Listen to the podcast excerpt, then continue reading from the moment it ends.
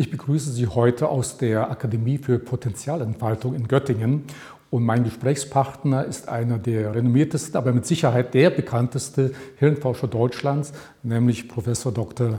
Gerald Hüther. Äh, Gerald, herzlichen Dank, dass wir hier zu Gast sein dürfen. Vielleicht kannst du uns später auch noch ein bisschen über die Akademie erzählen, Potenzialentfaltung. Ich habe den Namen noch nie in dieser Form gehört, bin also neugierig, was sich dahinter verbirgt. Für unser Thema habe ich mir einen Satz zunächst überlegt vom britischen Philosophen Herbert Spencer. Der hat mal gesagt, das Ziel der Bildung sei nicht Wissen, sondern Handeln. Und in deinem gleich zu erwähnenden Buch hast du unter anderem gesagt, äh, bei der Frage nach dem Sinn der Bildung kommt es weniger auf den Erfolg, sondern mehr auf das Gelingen an. Und es geht vordergründig hier um deinen Bestseller Education for Future, Bildung für ein gelingendes äh, Leben. Wobei ich hinzufügen möchte, das hast du nicht allein geschrieben, sondern hat Unterstützung von äh, Mitch Senf, der ist Diplom-Sportmanager, äh, und von Marcel Heinrich, der ist äh, Diplom-Sozialpädagoge. Das sind zwei junge Leute aus Leipzig, die ein Unternehmen gegründet haben, das Schülern am Nachmittag Angebote macht, mal endlich jemanden kennenzulernen, der begeistert ist von dem, was er tut. Und der eine ist äh, Rapper und der andere ist Graffiti-Sprayer von den beiden. Und damit haben die angefangen, dass die mit Schülern am Nachmittag haben die denen gezeigt, wie man einen Rap-Song kom komponiert und wie man den umsetzt. Und dann haben die Lehrer gemerkt, dass die Schüler auf diese Art und Weise plötzlich wieder Spaß am Tun bekamen und dass sie dabei mehr gelernt haben als den ganzen Vormittag in der Schule und am nächsten Tag sogar Lust hatten, wieder ein bisschen im Deutschunterricht aufzupassen, weil sie gemerkt haben, es ist doch gut, wenn man ein paar Worte kann und wenn man auch weiß, was die Worte bedeuten. Ja. Äh, Gerald, bevor wir zum eigentlichen Thema Bildung für ein gelingendes Leben kommen, wollen wir ganz kurz mal über Corona-Zeit äh, sprechen. Kannst du eigentlich noch ruhig schlafen angesichts der Tatsache, dass jetzt so viele Kinder und Jugendliche unter diesen ganzen Maßnahmen leiden müssen? Für viele hatten die jetzt fast ein ganzes Jahr keine Schule mehr. Die wenigen Wochen, wo Schulzeit war, kann man jetzt vergessen. Muss man da eher von Kollateralschäden äh, sprechen, dass das eben so ist? Oder wie beurteilst du die ganze Sache? Haben Kinder und Jugendliche wirklich noch eine Chance, da wieder rauszukommen? Es ist komplizierter, als wir Erwachsenen uns das so einzugestehen bereit sind. Und es wird auch in der Öffentlichkeit nicht so richtig wahrgenommen, was da eigentlich für ein Problem heranwächst. Äh, Fakt ist, dass Kinder und Jugendliche ja schon immer irgendwie gezwungen waren, ihre lebendigen Bedürfnisse zu unterdrücken, damit das einigermaßen klappt in der Schule und, und zu Hause und dann im Berufsleben. Äh, das ist immer schmerzhaft. Und jetzt haben wir eine ganze Generation, und die plötzlich, weil sie unbedingt unsere Regeln einhalten wollen, weil sie auch selbst sagen, ich möchte nicht, dass ich jemanden anstecke oder dass die Oma oder die alten Menschen umkommen, strengen sich diese Kinder und Jugendlichen furchtbar an, um ihre Bedürfnisse zum Beispiel mit anderen zu spielen, mit herumzutoben, äh, auch die Oma mal zu besuchen und mit der zu kuscheln und so, das geht ja jetzt alles nicht und das kann man nicht gut aushalten, dass man ein solches lebendiges Bedürfnis als Mensch äh, nicht wahrnehmen kann und stillen kann und das macht einen riesen Konflikt im Hirn. Also da wird sehr viel Energie verbraucht. Das kennt jeder, der sich mal verliebt hat und sich damit abfinden muss, dass er diesen Partner dann doch nicht kriegt. Ist eine heftige Geschichte, dauert eine ganze Zeit. Und das Hirn hilft sich dann, äh, um den Energieverbrauch zu reduzieren und baut dann hemmende Verschaltungen über das Gebiet, wo das Bedürfnis entsteht. Und dann ist es weg. So, und das haben wir jetzt. Jetzt haben wir Unmengen von Kindern, die eigentlich auch sagen, ich will auch gar nicht mehr mit der Oma kuscheln. Ich will auch gar nicht mehr mit anderen spielen. Ich habe auch gar keine Lust mehr aufs Lernen und ist mir alles doof. Auf nichts mehr Lust. Und jetzt kommen als nächstes die Kinder- und Jugendtherapeuten und Psychiater und rechnen uns vor, dass jedes dritte Kind inzwischen, also die letzte Studie in Hamburg, äh, behandlungsbedürftige psychische Schäden erlitten hat. So, und jetzt muss ich dann als Hirnforscher noch sagen, das geht jetzt auch nicht gleich wieder weg, wenn jetzt Corona aufhört, sondern das sind ja jetzt Vernetzungen. Das heißt, das Kind hat sein ganzes Leben und seine, sein Selbstbild und sein Weltbild und seine inneren Bedürfnisse angepasst an diese an diese Situation. Und äh, da sind entsprechende Strukturen entstanden, die Das ist nicht so einfach. Hm. Hast du dann die Befürchtung, dass wir in Zukunft eher mehr eine distanzierte Welt sind, wo eben auch Dinge wie Empathie einfach weniger wichtig sind? Nee, ich, also das passt ja auch zu deiner Thematik eigentlich relativ gut. Äh, Computer und vor allen Dingen Automaten und Roboter, digital gesteuerte, zeichnen sich dadurch aus, dass die keine Bedürfnisse haben. Und deshalb funktionieren die so gut. Arbeiten Tag und Nacht, brauchen keinen Urlaub, streiten sich nicht, wunderbar. Deshalb werden die dann auch so gerne benutzt, um menschliche Tätigkeiten zu ersetzen. Und wenn jetzt Kinder in eine Welt hineinwachsen, in der sie gezwungen sind, ihre eigenen lebendigen Bedürfnisse äh, so zu unterdrücken, dass sie endlich so funktionieren, wie wir Erwachsene uns das wünschen. Und dann sagen wir auch noch, guck mal, die Kinder können es ja besser als die Erwachsenen mit den Maßnahmen und das Einhalten der Maßnahmen. Dann haben wir am Ende Kinder, die werden eigentlich von ihrer inneren Struktur einem digitalen Gerät, also einem Roboter oder einem Automaten, immer ähnlicher. Das heißt, das sind dann Kinder, die dann auch nicht mehr so viel Eigensinn besitzen, die man nehmen kann und sagen, dort geht's lang und dann gehen die alle da lang. Also alle, alle bitte nach rechts und dann laufen die alle nach rechts. Und mir ist schon eine Welt lieber, wo da ein paar stehen bleiben und sagen, nee, mach ich nicht, geh nach links. Diese, gerade im unternehmerischen Bereich, was wollen wir denn mit Leuten anfangen, die immer nur gucken, wie, wie, wie die, die, die Bedingungen sind und wie sie sich anpassen an die Erfordernisse, das ist ja das Gegenteil. Das ist Mitläufertum und das ist genau das Gegenteil von dem, was ich als, als Unternehmer brauche. Ich brauche Gestaltungskraft, ich brauche eigene Ideen, ich muss gerade was anderes machen als alle anderen und nicht, und nicht dasselbe. Und so könnte es sein, dass uns das auf lange Sicht furchtbar ans Bein geht dass es nachhaltige Konsequenzen hat, die wir heute noch gar nicht in dieser Dramatik überschauen. Nur um es deutlich zu machen, wenn das Kind gelernt hat und diese lebendigen Bedürfnisse mit der Oma zu kuscheln, zu überbauen und die sind dann weg, weggehemmt im Hirn. Und dann ist nach einem Jahr wieder möglich, die Oma zu besuchen. Das klappt nicht. Das, die Oma sagt, oh, das Kind fremdelt. Wenn die Oma nicht ganz tapfer ist und klug ist, re reagiert die auch noch beleidigt darauf. Und dann geht das los und die zwei verstehen sich nicht mehr. Und dann ist für den Rest des Lebens diese wunderbare Beziehung mit der Oma kaputt. So, das heißt, wir müssen uns dringend überlegen, wie wir diese Kinder, die sich selbst gezwungen haben, ihre eigene Lebendigkeit zu unterdrücken, uns zuliebe, wie wir die nach Beendigung der Corona-Problematik dann auch wieder lebendig kriegen. So, und da sind wir jetzt im Bildungssektor. Das, genau, was das nämlich im Augenblick viel stärker äh, sozusagen und nachhaltiger äh, als Verlust sich bemerkbar macht, ist nicht, dass da ein bisschen Unterricht ausfällt. Da kann man ja nur sagen, mein Gott, da gibt es genügend Studien, die zeigen, dass man ungefähr zwei Jahre, nachdem man zwölf oder dreizehn Jahre in der Schule gewesen ist, dass dann bei den äh, Messungen dann bestenfalls noch also fünf Prozent oder so von dem, was da über die 13 Jahre alles angeboten worden ist, da ist. Das heißt, das, das macht doch nichts, wenn da mal ein Jahr fehlt. Also wenn sowieso nur 5% hängen bleiben, äh, ist es nicht so wichtig. Dann könnte man sagen, man speckt jetzt konsequent die ganzen Lehrpläne ab, reduziert den ganzen Zirkus, der da im Sinne von Ausbildung über die Kinder weggezogen wird und konzentriert sich auf Wiederbelebung.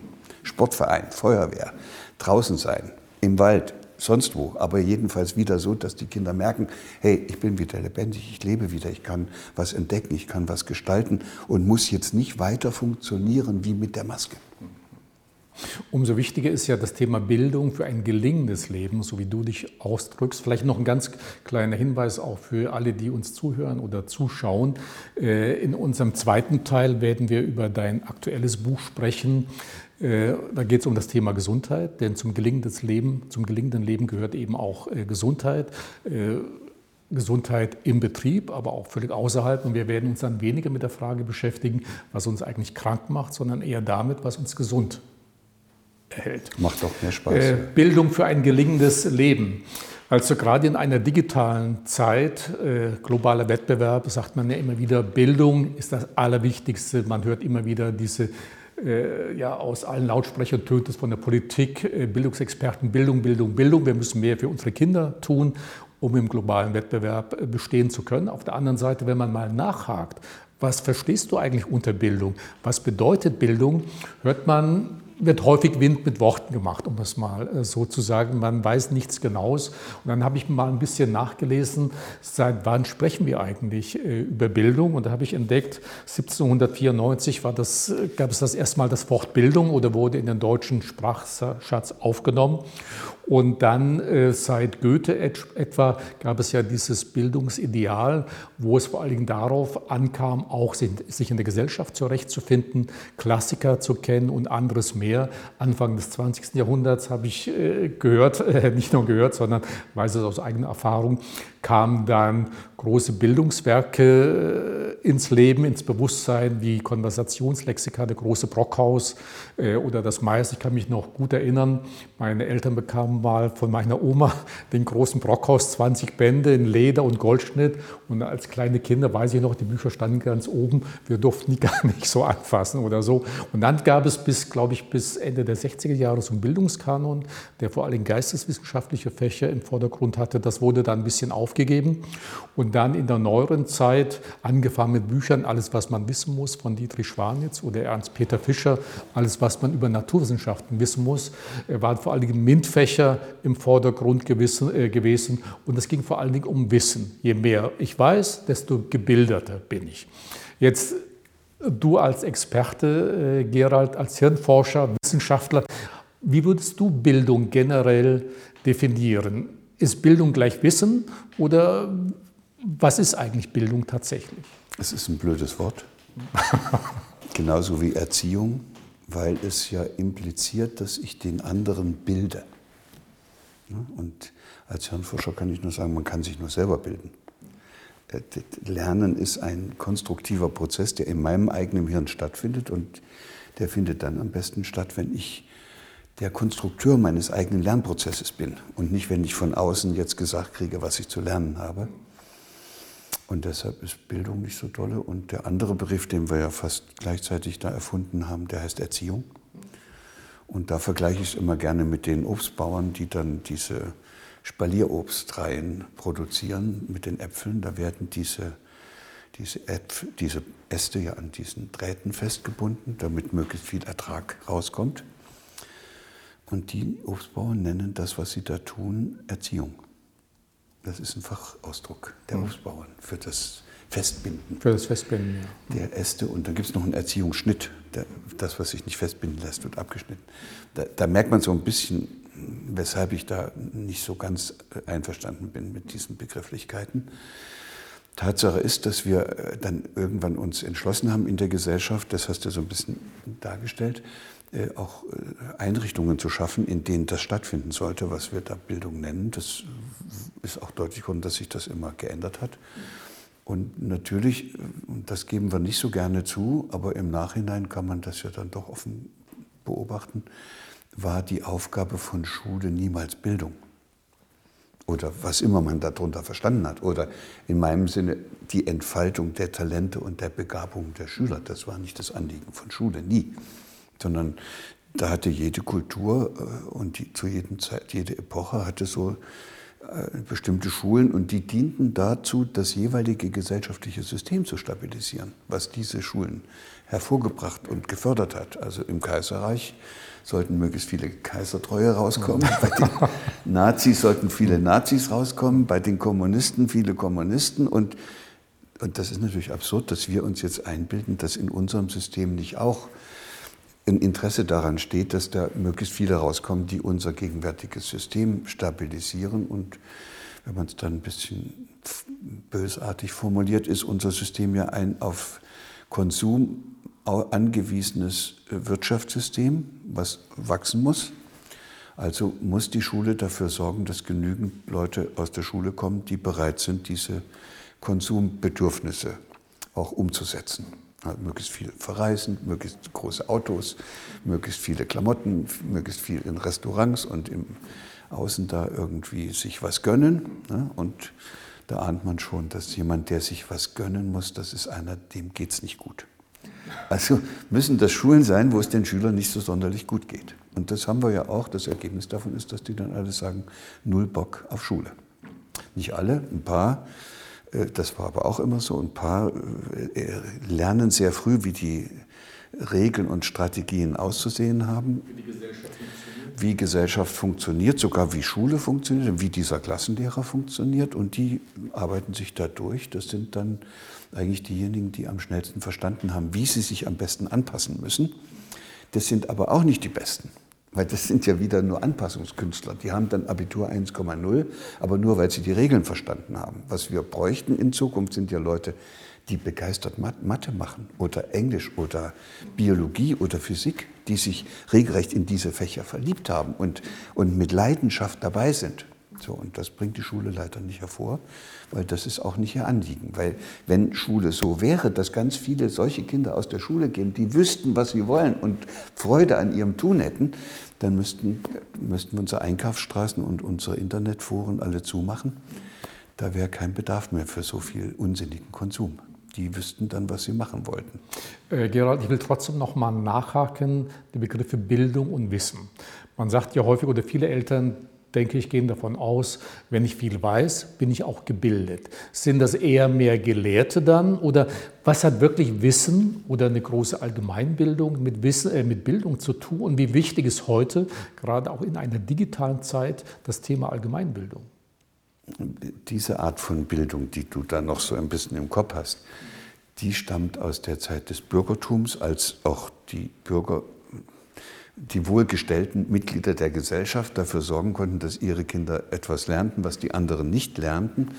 Und damit haben die Wissen erworben, auch zum Teil Fähigkeiten, auch Anstandsregeln und wie man das da so genannt hat, mit denen, die den anderen zeigen konnten, dass sie was Besseres sind. Das ist also diese Art von Bildung, wo ich dann weiß, wann die Schlacht bei sowieso mal war und wer der Kaiser war, der dieses gemacht hat.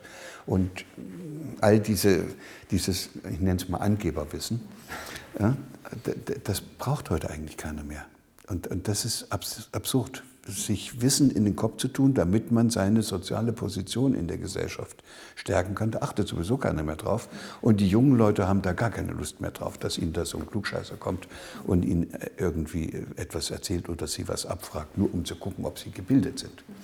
Die haben ihr Smartphone dabei, gucken bei Wikipedia nach und widerlegen ständig die Behauptungen ihrer Eltern, oftmals auch ihrer Lehrer, wo die gemeint haben, sie hätten es richtig äh, dargestellt und dann sagen die, nee, falsch, ne? hast dich schon wieder geirrt. Also Bildung in diesem Sinne mit Wissen hat, das geht nicht mehr so. so und dann kann ich als Neurobiologe kann ich sagen, Wissen hat da sowieso überhaupt keinen Einfluss auf, auf meine Lebensgestaltung.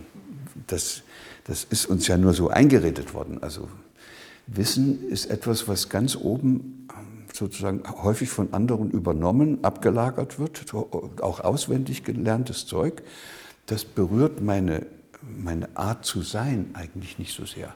Das wäre schon besser. Das Wissen wäre nicht einfach so da reingelagert worden, sondern es wäre nicht Wissen, sondern Erkenntnis. Also wenn ich jemand gehabt hätte, der mir geholfen hätte, äh, zu erkennen, wie etwas zusammenhängt, dann hätte ich das ja selbst konstruiert, dieses, äh, dieses Erkannte.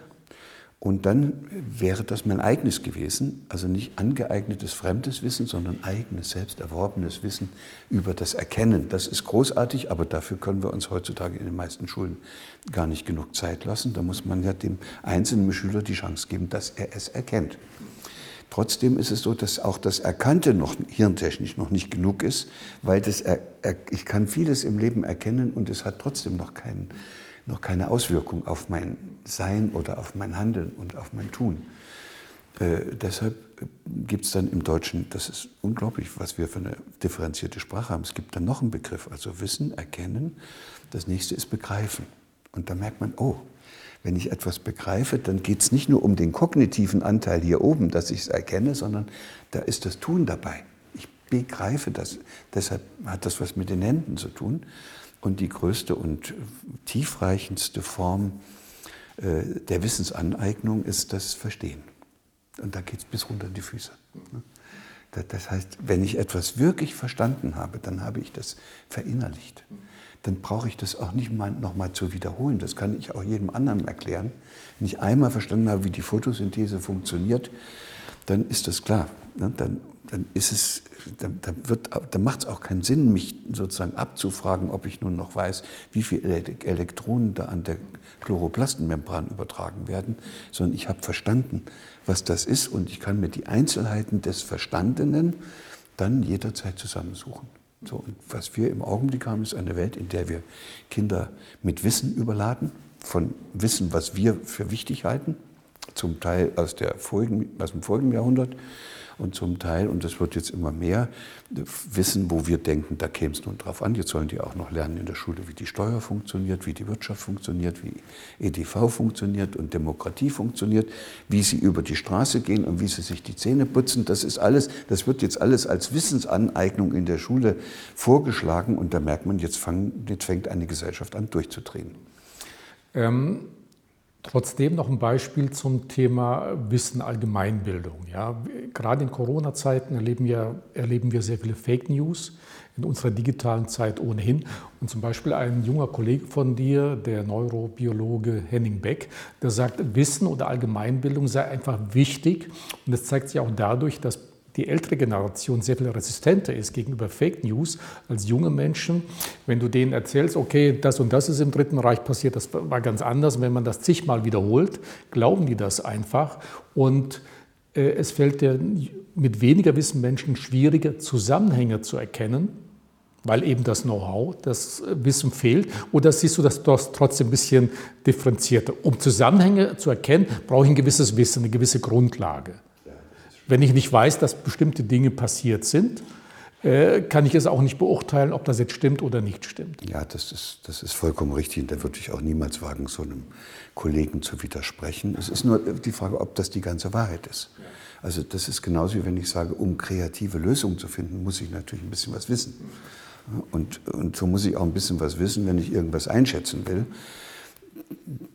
um es an das anzuschließen, was ich da eben gemeint habe, wenn ich verstanden hätte, wie das Internet benutzt wird von Leuten, die ihre Armseligkeit, äh, die sie über sich selbst empfinden, aufbauen wollen, indem sie anderen etwas einreden, dann würde ich sagen, wenn das einer verstanden hat, dann liest er das anders. Dann guckt er, was hinter den Zeilen für ein Anliegen von der betreffenden Person verfolgt wird, die diesen Kram da ins Internet stellt.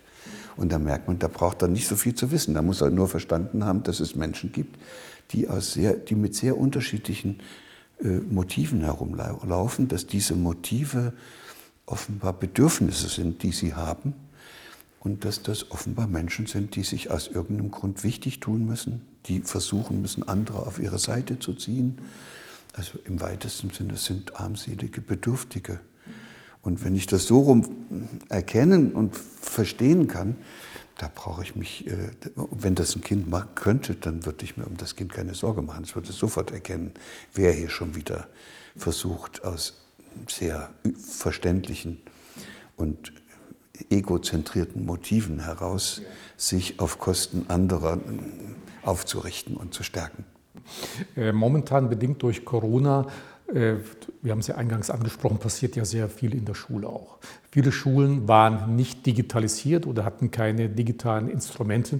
Wie wichtig ist denn das Thema für junge Menschen, dass sie tatsächlich auf dem neuesten Stand der Technik sind beispielsweise oder dass jetzt viele Schulen jetzt tatsächlich beginnen, sich total zu digitalisieren. Jeder bekommt ein iPad oder ähnliche äh, Geräte. Die ganze Unterrichtsform verändert sich, vieles über Zoom oder MS Teams oder ähnliche äh, Werkzeuge. Gehört das auch unbedingt eben mit zur Bildung oder ist das mehr ein Bereich, du unterscheidest ja Bildung und Ausbildung in der Schule? Ist das dann auch Wissen? Äh, wie wichtig sind jetzt diese digitalen Kenntnisse? Also Corona hat uns in ganz vielen Lebensbereichen so eine Art Brennglas geboten, wo plötzlich Dinge, die schon die ganze Zeit nicht gut gelaufen sind, in aller Deutlichkeit sichtbar werden. Und dazu gehört auch diese eigentlich unverantwortliche Art und Weise, wie wir in unserem sogenannten Bildungssystem, also in den Schulen, den Anschluss an die digitale Welt verloren haben. Das ist nicht mit einem Whiteboard zu machen. Und äh, das und jetzt sehen wir, die, die, die, die Schule möchte gerne so weiter funktionieren, wie sie das auch vor Corona gemacht hat. Und das lässt sich aber jetzt nicht umsetzen. Und dann müssen sie Homeschooling machen. Und dann stellt man fest, ja, es gibt ein paar Schüler und Schülerinnen, die sich für bestimmte Dinge auch interessieren. Die haben Lust auf Photosynthese oder Integralrechnung und wollen auch wissen, wie das funktioniert. Und für die ist das ein Segen, wenn die alleine zu Hause so ein Thema bearbeiten können. Da gibt es wunderbare Lernprogramme, da gibt es Vorträge, die man da runterladen kann und dann kann man sich das erklären lassen. Und oft ist es so, dass die dann in einem, in einem Vormittag verstehen, wie die Photosynthese funktioniert. Ich bin Biologe, deshalb nehme ich das jetzt immer wieder als Beispiel. Wo der Lehrer in, die Schule, in der Schule eine Woche dazu braucht und am Ende haben sie es immer noch nicht verstanden. Und ich bin mir auch nicht sicher, ob der Lehrer das überhaupt verstanden hat. Sodass also diese digitalen Geräte für diejenigen, die lernen wollen, ein Segen sind. Großartig, Werkzeug. Ne? So, aber der größte Anteil unserer Schüler hat seine Lernfreude, nebenbei gesagt, diese ihm angeborene Lernfreude, mit der er schon auf die Welt gekommen ist, durch ungünstige Erfahrungen beim Lernen, meistens auch schon in der Schule, schon verloren. So, und der sitzt jetzt zu Hause vor dem Gerät, hat keine Lust auf Integralrechnung oder auf Photosynthese oder auf irgendwas, was da auf dem Blatt an Aufgaben vorgegeben ist. Und dann nutzt er das Gerät als Instrument zur Affektregulation, so heißt das Fach, der, Fach, der Fachausdruck. Also die, die, Langeweile, der Frust, der Ärger, all das wird da so abgearbeitet mit Ballerspielen oder in Chatrooms. Und da kann man nur sagen, dann ist natürlich dann Hopfen und Malz verloren für so einen. Und das Interessante dabei ist, dass man sagen könnte, diejenigen, die gerne lernen wollen, für die ist auch das, die Möglichkeit, das mit digitalen Technologien zu machen, ein Segen. Aber für diejenigen, die aus irgendwelchen Gründen die Freude am Lernen verloren haben, da gibt es gar keine Möglichkeit mehr, dass die davon profitieren. Die bräuchten jetzt die Begegnung mit einem anderen Menschen, in Klammern Lehrer. Äh, äh, und, und, und das müsste jemand sein, der in ihnen die Freude am Lernen wieder weckt. Weil, weil das ein Biologielehrer ist, der tatsächlich fasziniert ist von dieser Photosynthese oder von der Biologie. Und dann kann es passieren, dass einer, der die Freude am Lernen schon verloren hat, durch einen solchen Menschen wieder inspiriert wird. Und dann interessiert er sich doch dafür. Und dann kann er wieder nach Hause gehen und kann es am, am, Laptop machen. Und diese ganze alberne Diskussion, die wir da führen, dass die Schulen digitalisiert werden müssen, ja, was soll denn das heißen? Natürlich hat in jeder Schule ein funktionsfähiges WLAN zu sein und natürlich muss jeder Schüler ein Endgerät haben, mit dem er da Zugang hat. Sonst können wir ja alles vergessen. In welchem Jahrhundert leben wir denn? Hm. Äh, auch nochmal zurück zum Begriff äh, Bildung. Also wenn Bildung äh, oder Bildung findet ja gar nicht in der Schule dann statt, wenn ich dich richtig. Äh, das haben wir vorhin noch gar nicht so richtig zu Ende geführt, aber natürlich ist das, was jetzt im Augenblick in der Schule stattfindet, und das sieht man auch jetzt unter Corona-Bedingungen wieder sehr deutlich, das ist nicht Bildung, sondern das ist eigentlich eher Ausbildung. Also im Grunde genommen könnte man sagen, seit dem Kindergarten sind alle Bemühungen, den Kindern was beizubringen, darauf ausgerichtet, dass die am Ende gut performen. Also dass die im Kindergarten schon alles wissen, was sie für die Grundschule brauchen. In der Grundschule sollen sie dann alles, was sie für die Weiterschulen, für den Schulen und dann sollen sie auch alles, was sie für die Berufsausbildung, fürs Studium und für den, für den späteren Beruf brauchen. Das ist eigentlich, das, das darf man nicht Bildung nennen, das ist Ausbildung. So, und, und, und dann kriegt man plötzlich diese Frage, was ist denn dann aber Bildung? Und dann kann man sagen, okay, Bildung wäre das, was der junge Mensch sich aneignet, damit er sich später damit er nicht später im Beruf gut performt, sondern dass er sich im Leben zurechtfindet. Dass der mal eine Familie gründen kann, dass der weiß, wie ein Haus gebaut wird, dass der weiß, wie er sich im Leben bewegen kann und was er machen soll, wenn mal irgendeine große Katastrophe kommt, dass er sich mit Freunden versteht und auch Konflikte lösen kann, dass er sich selbst und seinem Tag eine Ordnungsstruktur gibt, dass das nicht alles ihm zerfließt, dass er sowas wie Selbstdisziplin und, und, und, und, und, und Selbstbeherrschung auch lernt, das, der wird sich ja anders im Leben überhaupt nicht zurechtfinden. So, und jetzt heißt die Frage, wo landet denn das jetzt überhaupt? Wo ist denn der Raum, wo ist die Institution, wo ist die, der Erfahrungsraum, wo er das lernen kann? Die Afrikaner sagen dann, um Kinder gut großzuziehen, braucht man ein ganzes Dorf. Ja, das stimmt. Wenn ein Kind in so einem großartigen Dorf groß wird, wo alle Leute sich gut verstehen und wo das Kind überall hin kann, und alle Lernräume sozusagen nutzen kann, dann eignet sich ein Kind wahrscheinlich all das an, wovon wir hier reden. Ich bin selbst noch so groß geworden, 50er Jahre. Eltern hatten überhaupt keine Zeit, sich um meine Schulausbildung zu kümmern. Die hatten eigene Probleme und in der Schule, da ging es also, vormittags sind wir da hingegangen, das war ja auch ganz nett und dann haben wir einen Ranz in die Ecke geworfen und sind den ganzen Rest des Tages im Dorf unterwegs gewesen. Das war Bildung. Ne? Das, was da im da Dorf stattgefunden hat. Und da habe ich eigentlich alles gelernt, was ja. ich fürs Leben brauche. Ja. Da, ich, äh, da, fällt mir gerade ein Satz ein, den ich irgendwann mal gelesen habe, nämlich äh, Erziehung im Sinne von Bildung sei das, was übrig bleibt, wenn wir alles vergessen haben, was wir in der Schule gelernt haben. Das ist nicht von mir, aber ich, ja. jemand hat das schon so gesagt. Und das macht ein bisschen deutlich, dass man mit seinem eigenen Leben später ja nur zurechtkommt und das gestalten kann, wenn ich auch so mir diese diese Fähigkeiten angeeignet habe, die ich dazu brauche. Und diese Fähigkeiten, das steht nicht im Lehrprogramm der Schule. Diese Art von Bildung ist dann das, was ich Bildung für ein gelingendes genau. Leben nenne. Und diese Art von Bildung für ein gelingendes Leben ist nicht institutionalisierbar. Das kann man nur im Leben lernen. Also müssten die Kinder und Jugendlichen Gelegenheit haben, draußen im Leben, im Zusammenleben, im Arbeiten und im Miteinander-Dasein mit den Erwachsenen gemeinsam zu lernen, wie das Leben geht. So, und das ist, das ist weit nur, weg, was wir ja. im Augenblick in unseren Schulen denen da ja. anbieten. Äh, was ist aber dann ein gelingendes Leben? Hat gelingendes Leben, wir leben ja in einer Leistungsgesellschaft oder sogenannten Leistungsgesellschaft, nur dann, wenn du etwas leistest, bist du ein wertvolles Mitglied äh, der Gesellschaft? Ist äh, gelingendes Leben gleich Erfolg und umgekehrt oder ich fange es mal am Ende an, weil da gibt es schöne Untersuchungen, die nämlich Leute auf dem Sterbebett, nachdem sie zum Teil sehr erfolgreiche Leben durchgeführt haben, gefragt haben, und was ist denn jetzt, gibt es noch was, was du hättest anders machen wollen, wenn du es nochmal geschenkt kriegtest? Und dann sagen sie, ja, ich hätte mich mehr um mich selber kümmern können. Ich habe immer nur nach anderen äh, Ausschau gehalten. Ich habe immer nur versucht, mich nach anderen zu richten. Ich bin eigentlich die ganze Zeit nur umhergerannt wie ein Getriebener. Ich habe meine Familie in Sand gesetzt. Ich habe den Kontakt zu den Kindern verloren. Ich hab, bin nicht gut eingebettet in ein, in ein Gefüge von anderen Menschen, die ich Freunde nenne und mit denen ich mich verstehe. Und eigentlich habe ich im Leben überhaupt nichts hingekriegt, wo ich sagen könnte, das hat sich dafür gelohnt. Das Einzige ist, dass ich jetzt fünf Häuser habe, eine Segelyacht, und vielleicht noch eine Insel in der Südsee. Aber das war es nicht. So. Und dann siehst du, Erfolg zu haben in diesem gegenwärtigen Sinn, dass es darauf ankommt, Reichtum, Macht, Einfluss, Karriere und so weiter zu erlangen, ist nicht unbedingt das, was man offenbar braucht, um am Ende des Lebens sagen zu können, das ist mir gelungen. Aber wie mache ich das jungen Menschen klar, dass zu einem gelingenden Leben ganz andere Dinge hören? Wenn du heute in Social Media hineingehst, Fernsehen, dann gibt es überall Wettbewerbe, sei es Modelwettbewerbe, Castingshows und, und, und. Da geht es nur um äh, Schönheit, Erfolg und andere Dinge.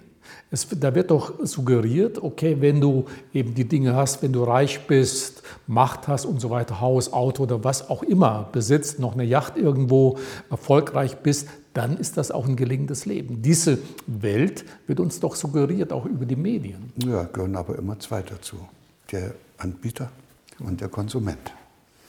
Und ja, aber da kommen wir wieder mit zum Thema Bildung oder Wissen zurück. Wenn ich fragen, nur diese Medien ja. kenne und die mir täglich reinziehe, denke ich doch wirklich, okay, das ist die schöne heile Welt, das ist die schöne neue Welt.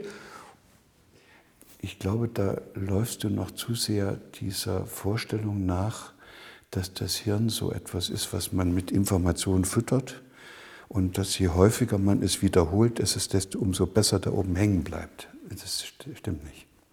Das Hirn ist nicht so doof, dass es sich einfach das merkt, was wiederholt auftritt. Das macht es auch, aber das spielt eigentlich dann im, für, für die eigene Lebensbewältigung keine große Rolle. Das, was sich das Hirn merkt, ist das, was bedeutsam ist.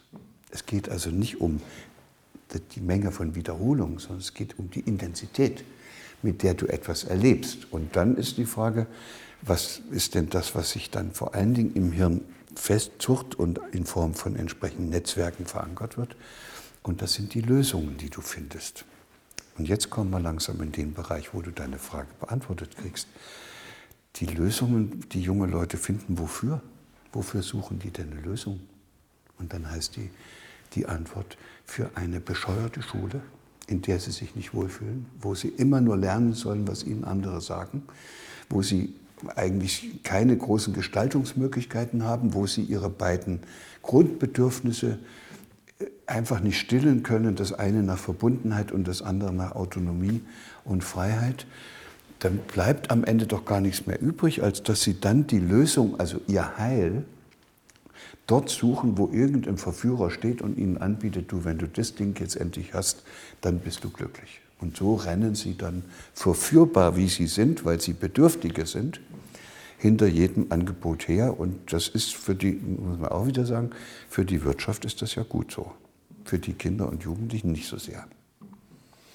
Ähm, was sollten dann aber heute junge Menschen lernen? Ich kann mich erinnern an einen Ausspruch von Jack Ma, der Alibaba-Gründer, der hat mal gesagt, wir sollten äh, Kinder nicht in den Dingen unterrichten, die Maschinen ohnehin besser können. Wir sollten also mehr Fächer wie Kunst, Musik, also schöne Künste, Sport und ähnliche Dinge. Würdest du dem zustimmen oder was sind heute die wirklichen Kompetenzen und Fähigkeiten wie können die erreicht werden? Also in diesem Buch über die Zukunft der Bildung haben wir das ziemlich klar auf den Punkt gebracht. Es gibt eigentlich nur ein einziges Anliegen, was in diesen, nennen wir es mal nach wie vor, Bildungsprozessen erreicht werden sollte. Und das ist, dass die angeborene Freude der Kinder und Jugendlichen an dem Entdecken und Gestalten, also am Lernen, auf keinen Fall verloren gehen darf. Fertig. Kannst du dir vorstellen, wenn ein dreijähriges Kind noch seine ganze Entdeckerfreude hätte, würde das ja sowieso weitergehen. Das wird sich auch seine Sachen suchen und das möchte dann auch Englisch lernen und das möchte auch alles lernen, was du kannst. Das Problem ist, dass wir es fertigbringen, die Entdeckerfreude unserer Kinder zu ruinieren. Andersherum ist es aber richtiger, wir ruinieren die Entdeckerfreude nicht, sondern wir haben die Vorstellung, was die alles lernen müssen und spätestens ab drei geben wir ihnen das auch deutlich genug zu verstehen, mit dem Ergebnis, dass sie das, was wir uns vorstellen, worauf es im Leben ankommt, nur erfüllen können, indem sie ihre eigene Entdeckerfreude unterbinden. Wenn die noch weiter da bleibt, sagt man, das ist ein eigensinniges Kind, unerziehbar, und dann kriegt es Ritalin oder irgendwelche anderen Tabletten. Aber in Wirklichkeit müssten wir, müssten wir ein Interesse daran haben, möglichst viele eigensinnige Kinder großzuziehen, die dann äh, sich nicht so leicht dazu bereit finden, ihre eigene Entdeckerfreude, ihre Gestaltungslust und ihre Freude am Leben so lange zu unterdrücken, bis sie endlich gut genug für die Schule funktionieren. Ich muss an der Stelle einfach noch mal noch einen kleinen Einschub machen für die, die uns hier zuhören und zuschauen. Ich mache in der letzten Zeit immer häufiger solche Befragungen. Ich frage Erwachsene, äh, wann ist, was ist eigentlich das Bedürfnis, was du eigentlich am stärksten vermisst jetzt? Also jetzt, wo du jetzt äh, dieser sogenannte Leistungsträger der Gesellschaft bist. Also, äh, ziehst Kinder groß und kümmerst dich auch noch um Oma und Opa, äh, um deine Eltern und dann hast du auch noch deine Karriere und so. Und was ist das, was du am meisten vermisst? Oder man könnte auch sagen, was ist das, was die meisten Menschen heutzutage in dieser Gesellschaft vermissen? Und dann kommt äh, mit drei Viertel ungefähr immer wieder dasselbe. Die fühlen sich wie im Hamsterrad und haben, ihre, haben eine irrsinnige Sehnsucht nach eigenen Gestaltungsmöglichkeiten. Die möchten wieder Gestalter ihres Lebens sein. Und dann die nächste Frage bringt uns dann dorthin, wo ich hin will, die heißt, wann ist dir das passiert, dass du deine eigene Entdeckerfreude und Gestaltungslust verloren hast oder wo ist die weggegangen? Und da hätte ich gedacht Schule. Und ich bin fast entsetzt, je häufiger ich es mache, da kommen zwei Drittel und sagen Elternhaus. Das häufigste, also der, der, der größte defizitäre Bereich der Kinder auf einen Weg bringt, wo es ihnen dann schon in der Schule gar nichts mehr ausmacht, dass sie zum Objekt gemacht werden, das ist schon das eigene Elternhaus. Und da müssen wir uns dann doch noch mal sehr genau überlegen, wie wir jetzt eigentlich diesen Eltern helfen können. Genau, ich wollte gerade sagen, wie, wie aus dieser Nummer kann es gelingen? Wir müssten eigentlich die Eltern unterrichten, weiterbilden in dem Sinne und zu sagen, ja. okay, Erziehung, Bildung geht in eine ganz andere Richtung. Ja, und wenn du das, indem du das schon sagst, musst du die nächste bittere Pille schlucken, die heißt, wir werden uns damit abfinden müssen, dass wir einen anderen Menschen nicht verändern können. So, was machen wir denn dann? Das ist deine Lösung. Neurobiologisch heißt es, es kann sich ein Mensch, also du kannst dich immer nur selber verändern. Ich kann dich nicht verändern. Ich kann dich sozusagen festnageln und wie so ein Obstbaum festbinden und kann dafür sorgen mit entsprechenden Incentives, wie ihr das in der Wirtschaft nennt, also mit Belohnung oder Bestrafung, kann ich dafür sorgen, dass du dich so verhältst, wie ich das will. Aber damit habe ich dich nicht verändert. Wenn ich weg bin, machst du dieselbe Scheiße wie vorher. Also Menschen lassen sich nicht verändern. Man kann versuchen, sie abzurichten, aber dabei nehmen sie nur die schräge Form an. Und dann sieht es so aus, aber in Wirklichkeit bleiben sie so, wie sie sind. Und deshalb scheitern ja auch alle Versuche, die eigenen Lebenspartner, die eigenen Kinder oder die eigenen Eltern nochmal zu verändern. Und trotzdem hören wir nicht damit auf. Das ist Ergebnis des Behaviorismus.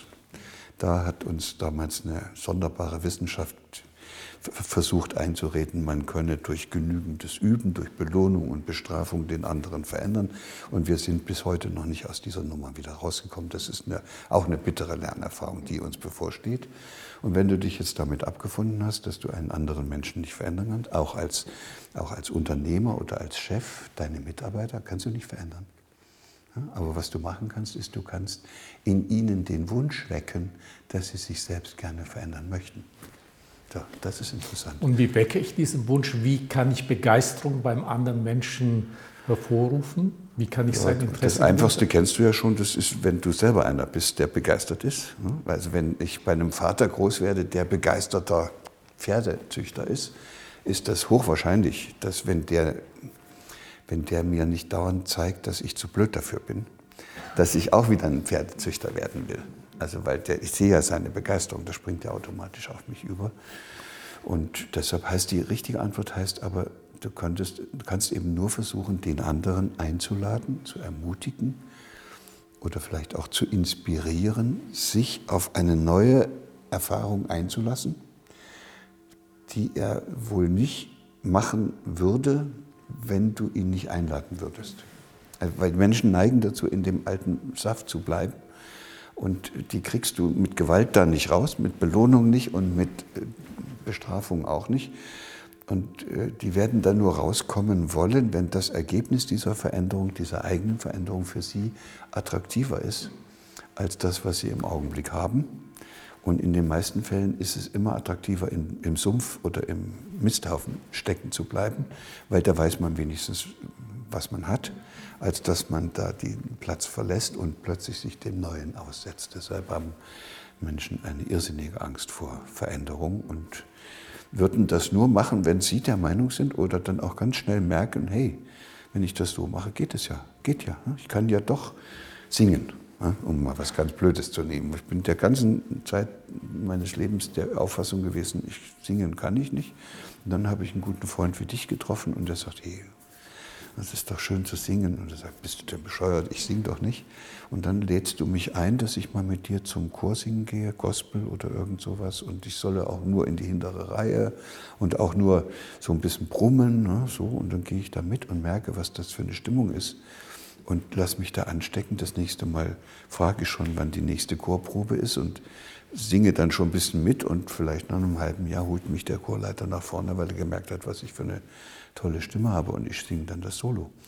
Das ist aber nur durch die, nicht mit Belohnung und Bestrafung wäre das jemals gegangen, sondern nur, indem du mir hilfst, in diese neue Erfahrung zu kommen. Und, und dann wird das ein Selbstläufer, weil dann merke ich, wow, ist ja irre, noch ein bisschen, noch ein bisschen.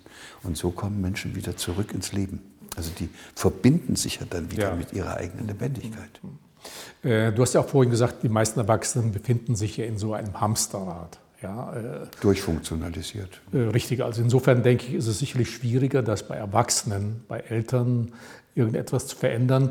Bleiben wir doch nochmal bei Kindern und Jugendlichen beim Thema Schulen. Wir müssen denn dann Schulen der Zukunft ausschauen? Es gibt ja jetzt schon eine ganze Reihe äh, von Schulen, private Schulen, die besondere Reformpädagogiken anbieten, sei es Waldorfschulen, Maria Montessori oder ähnliches. Gehen diese Schulen bereits in die richtige Richtung? Montessori sagt ja auch beispielsweise, hilf mir es selbst zu tun, also wirklich Dinge zu erforschen, zu entdecken, selbstständiger äh, zu werden. Oder brauchen wir ein völlig neues Schulsystem? Es gibt natürlich äh, Ansätze in einzelnen Schulformen. Montessori ist da sowas, aber Waldorf ist auch so eine interessante äh, Form. Bei Montessori geht es stärker um das, um das Tun, also um die, eigentlich um die Freude am eigenen Gestalten, was dann in diesen vorgefertigten oder vorgegebenen äh, Bedingungen stattfinden kann. In der Waldorfschule geht es aber auch um was Wichtiges, was den Montessori-Leuten meistens nicht so wichtig ist. Also ich würde das die Sinngebung des eigenen Daseins nennen braucht man ja auch irgendwie. Und das ist dann dort ein bisschen durchgeistigter und manche mögen das und manche eben auch nicht. Tatsache ist, dass die Schulen alle auf irgendeine Art und Weise ihr Bestes versuchen. Und es gibt auch staatliche Schulen, die sind einfach grandios. So, das geht also. Und was wir noch beobachten, ist das durchmischt sich zusehends, sodass man gar nicht mehr so richtig weiß, ist das jetzt Montessori oder ist es Waldorf oder ist es staatlich. Das heißt, hier ist einiges in Bewegung und äh, und ich war ja auch sogar in diesem Expertenrat bei der, im Bundeskanzleramt für die Zukunft des Lernens. Und dabei ist mir aufgefallen, dass das wohl durch politische Maßnahmen nicht zu ändern ist. Sondern das, was die Schulen verändern würde, ist, wenn es genügend Wähler gäbe, die nur noch dann ihre politischen Vertreter wählen würden, wenn die auch klar und sagen würden, dass sie andere Bedingungen an unseren Schulen haben wollen.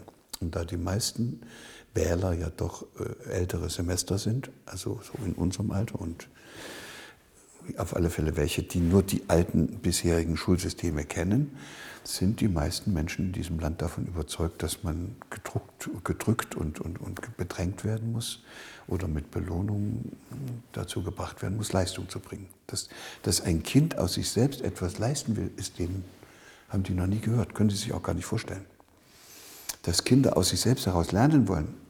Keine, die, die kennen es nicht anders, weil sie das ja selbst nie anders erfahren haben. Ihnen ist sozusagen die Freude am Leistung und am Lernen, am Entdecken und am Gestalten so früh vergangen, weil sie das alles in sich selbst unterdrücken mussten, weil sie sonst in, dem, in der Welt, in die sie hineingewachsen sind, nicht funktioniert hätten. Und deshalb heißt die Antwort auf die Frage, wie müssen Sie Schulen verändern?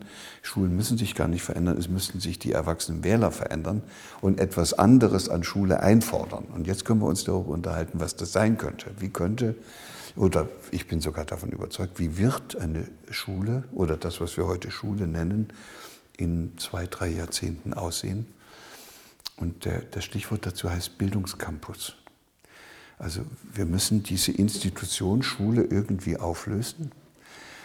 Und es müsste so sein, dass ein ganzer Stadtteil oder eine Gemeinde oder auch eine kleine Stadt sich, dass alle Bürger, die dort wohnen, sich für die dort in dieser Gegend heranwachsenden Kinder und Jugendlichen verantwortlich fühlen. Nicht nur für ihre eigenen, auch für die anderen, für die Nachbarskinder. Und dass die dann auch aus diesem Gefühl heraus, dass sie die möglichst gut begleiten wollen ins Leben, Angebote machen, was die Kinder bei ihnen lernen könnten. Jeder Erwachsene kann irgendwas und manche haben auch kleine Firmen, sodass die Kinder und Jugendlichen in diesem Stadtteil, in diesem Bildungscampus jeden Tag woanders oder vielleicht eine Woche, sogar zwei oder drei Wochen irgendwo hingehen, wo sie was lernen. Ne? Zum Fensterbauer, zum Architekten, zum, zu, bei Aldi an die Kasse oder ins Bestattungsinstitut. So, und da bleiben sie so lange, bis sie merken, da gibt es jetzt nichts mehr für mich zu lernen. Und dann gibt es bei diesen Kindern zwangsläufig diesen Moment, wo die dann sagen, hey, jetzt war ich beim Architekten, ich habe gemerkt, Integralrechnung, das muss ich mir unbedingt aneignen. Und dann gehen die eben in, zu einem Gebäude, wo früher Schule dran stand. Das könnte man ja jetzt äh, Lernhaus nennen. Und dort gibt es kompetente Erwachsene, die ihnen helfen, sich das, was sie lernen wollen, auch wirklich anzueignen. Da kann man sich vorstellen, wie das aussieht. Im Team, mit digitalen Methoden, im Einzelcoaching, keine Ahnung. Nur diese Erwachsenen würden eines definitiv nicht machen, nämlich Kinder unterrichten. Und die würden auch keine Prüfungen mit denen ablegen. Es würde dann sicherlich auch notwendig sein, dass so ein Kind auch irgendwie, wenn es in die Gesellschaft rein will, äh, zeigt, dass es das kann, was im Berufsleben später zum Beispiel gebraucht wird. Aber da würde ich dann auch mir vorstellen können, dass das so ähnlich geht wie in der Fahrschule. Dass dieser, dieser Coach, dieser Lernbegleiter dem Kind hilft, sich das alles anzueignen, was dann für diese Prüfung gebraucht wird. Und dann geht das Kind zu so einer unabhängigen Instanz, nicht zu diesem Lehrer, sondern zu einer unabhängigen Instanz. Dort zeigt es, dass es das alles kann, kriegt ein Zertifikat und dann kann der Lerncoach mit dem Schüler und die Eltern und die anderen Klassenkameraden, die können dann alle feiern, dass er jetzt das auch noch geschafft hat. So, das ist eine andere Art von Lernen. Dann könnte gewährleistet sein, dass Kinder erstens fürs Leben lernen und auch lernen, wie sie sich im Leben zurechtfinden. Und zweitens auch, dass sie die Grundanforderungen, die man dann später für die weiterführenden Ausbildungsprozesse braucht, erfüllen. Und drittens, dass den Kindern, und das halte ich für das Wichtigste, diese Freude am selber Lernen einfach nicht abhanden kommt. Das ist das Schlimmste. Also sicherlich eine Idealvorstellung, so ein Bildungscampus in naher Zukunft zu etablieren. Aber noch sind wir nicht so weit. Äh, du nennst hier in deinem Buch auch einige Adressen von alternativen Einrichten. Würdest du dann eher die Empfehlung geben oder den Tipp geben, Kinder dann vielleicht zunächst mal auf solche alternativen Einrichtungen zu schicken, wie Montessori, als wir beispielsweise bei uns in der Firmengruppe, wir unterstützen Bludenz in Österreich eine, die Lernwerkstatt Blumenfeld ähnlich wie Montessori aufgebaut, wo eben mehr das Menschsein im Vordergrund steht, sollen dann sollen wir Erwachsene dann solche Einrichtungen zunächst mal nutzen, wenn die Nachfrage da höher ist, dass auch vielleicht von öffentlicher Seite erkannt wird, okay, wir brauchen tatsächlich ein neues System?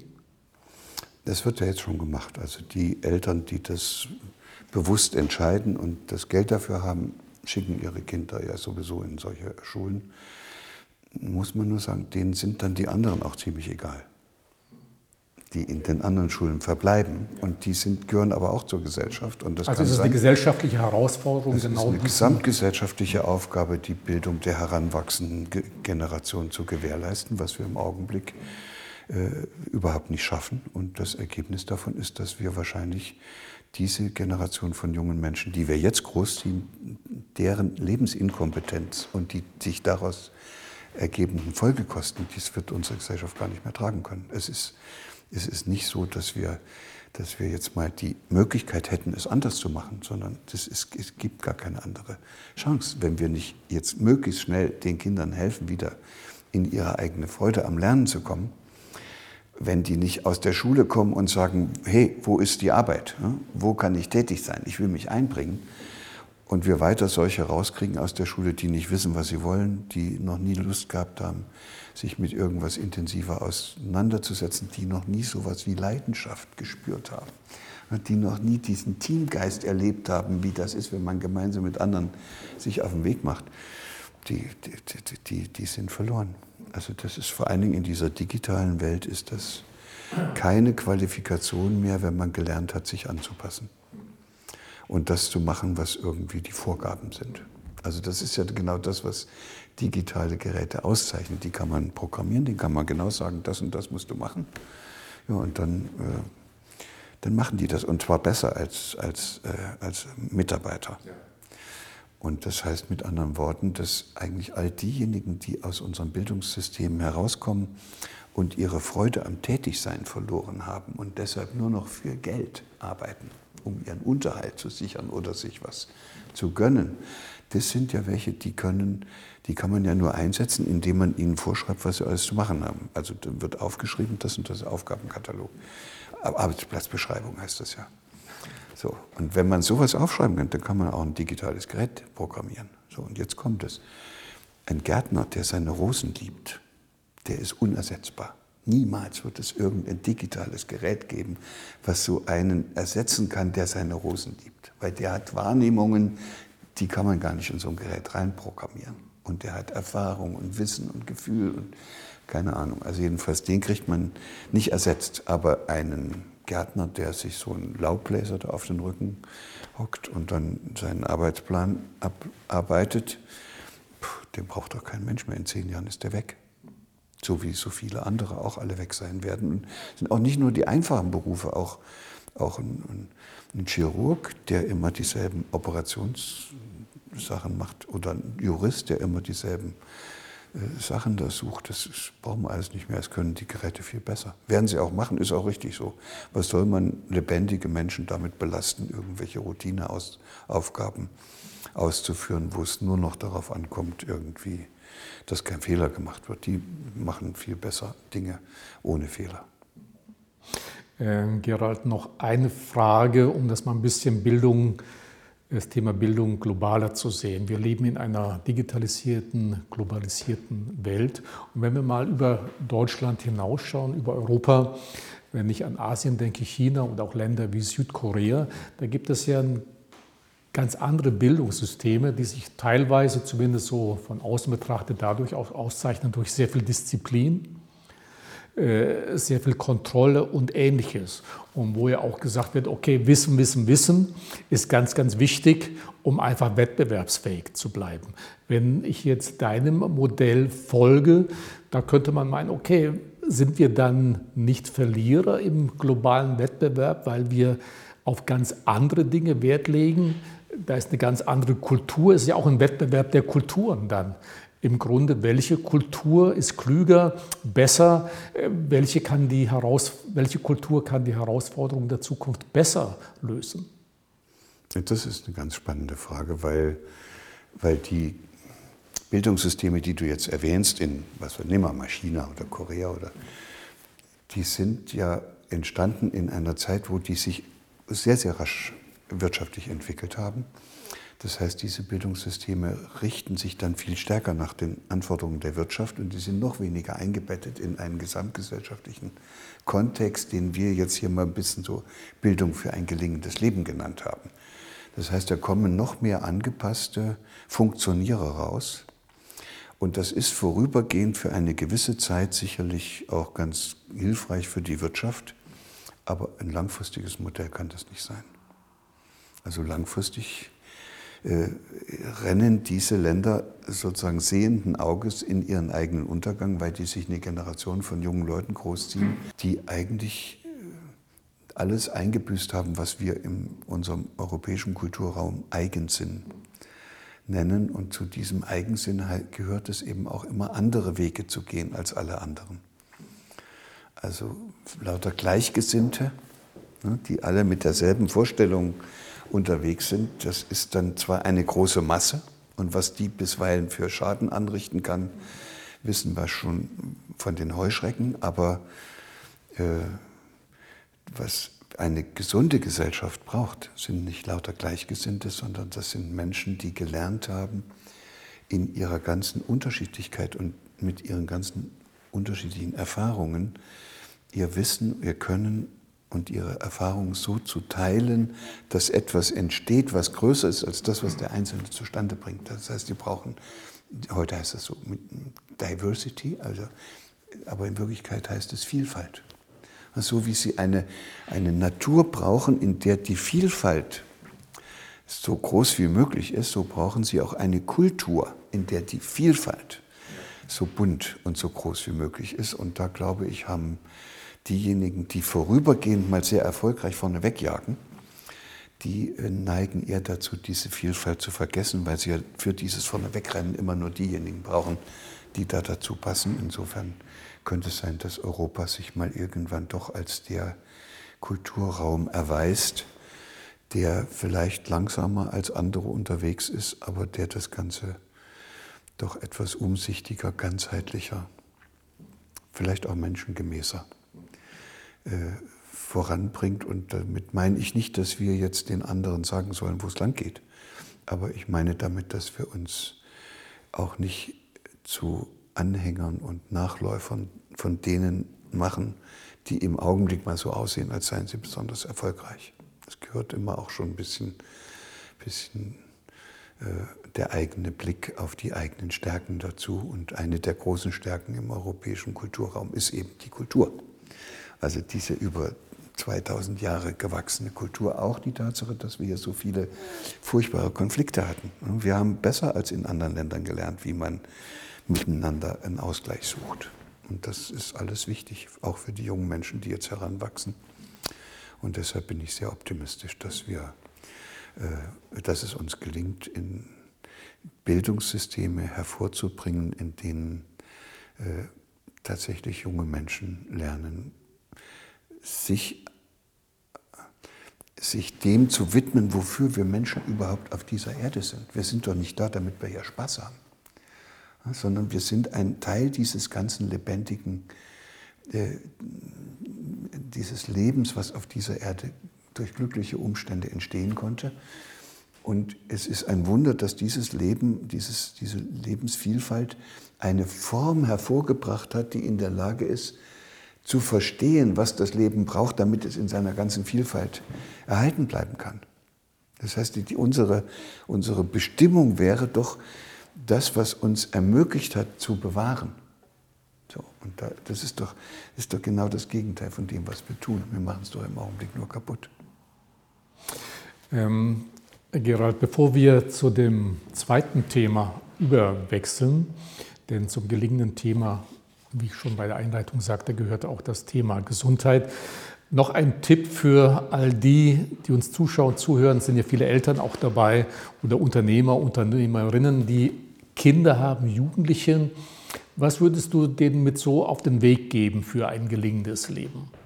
Also die, ich glaube, die Kinder sind so sehr auf uns angewiesen, dass die aus sich heraus die Kurve nicht kriegen. Das ist eben so, dass man äh, als Kind dazugehören will, dass man seine Eltern braucht und die Anerkennung in der Peer Group und so.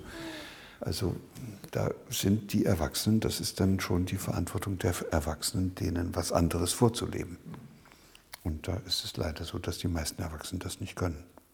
Es sind selbst Junkies von irgendwelchen Konsumangeboten oder im Internet oder Alkohol oder was auch immer. Oder auch Karriere ist auch eine Abhängigkeit, dass ich unbedingt vorwärts muss und noch mehr besitzen muss. Aber trotzdem ein positiver Tipp.